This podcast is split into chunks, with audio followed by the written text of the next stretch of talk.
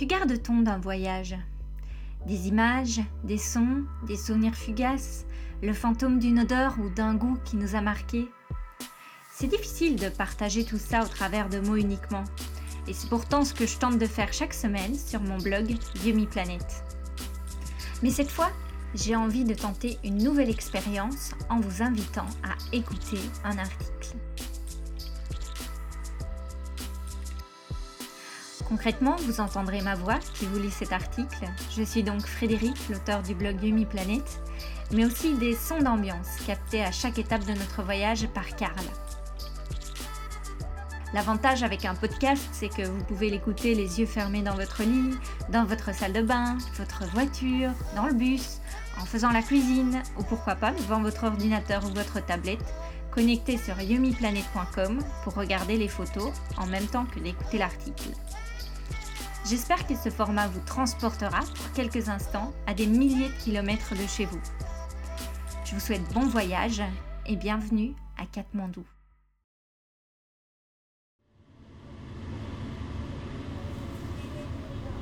Après un bus, un train et deux avions, nous voici arrivés à l'aéroport de Katmandou.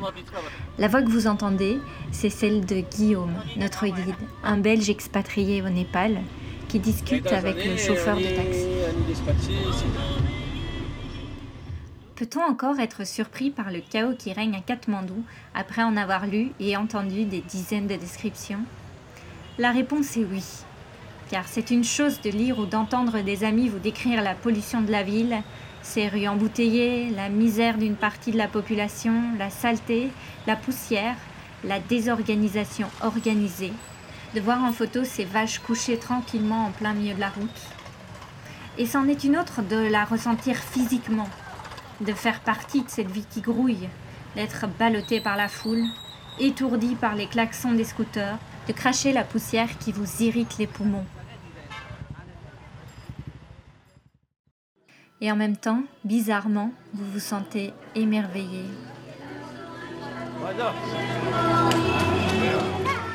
Il y a les bougies au beurre de yak qui illuminent le quartier tibétain la nuit tombée. Il y a les moulins à prière qu'on fait tourner pour porter chance. Il y a les sommets enneigés de l'Himalaya que vous apercevez depuis votre chambre d'hôtel. Et puis les enfants et les chiots qui jouent dans la rue. Le lendemain de notre arrivée, nous avons décidé de rejoindre le quartier touristique de Tamel, à 5 km de notre hôtel, à pied. C'était long, poussiéreux et épuisant, et nous nous sommes donc tournés vers le taxi.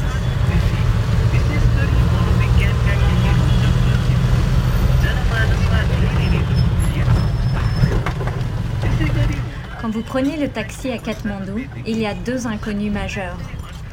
L'état du véhicule, il nous est arrivé de voir le sol défiler sous nos pieds. Les grincements que vous entendez là derrière, ce sont les sièges qui grincent à chaque nid poule. Et il faut dire qu'il y en a beaucoup à Katmandou. Et puis la seconde inconnue, c'est l'heure d'arriver. Car depuis quelques années, les rues de la capitale du Népal sont complètement embouteillées. Ou, comme dirait Guillaume, en général, les chauffeurs de taxi sont plutôt sympathiques et très patients par rapport aux conditions de circulation de Katmandou.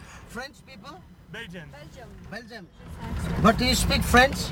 Yeah. You also Belgian? Yeah, and we speak French too. Bonjour. Bonjour. Ça va? Oui, et vous? Comment ça va? Ça va bien. Ah. Aussi? Un peu, un peu. Un peu, ouais. Une seule fois, nous sommes tombés sur un chauffeur de taxi un peu bizarre qui nous a demandé s'il pouvait s'arrêter pour manger des momos, des raviolis tibétains, sur le chemin. Parmi les autres expériences insolites, on notera la présence d'un éléphant sur la route ou de quelques vaches couchées paresseusement au beau milieu de la circulation. En tout cas, on a vite compris au Népal que chaque trajet, quel que soit le mode de transport utilisé, serait une véritable aventure.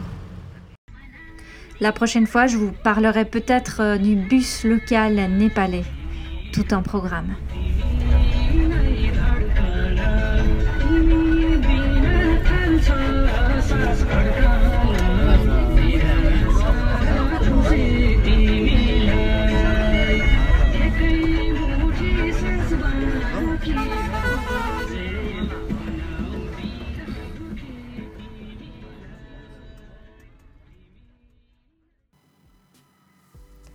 Et voilà, c'est ici que se termine ce premier podcast. J'espère que le format vous a plu.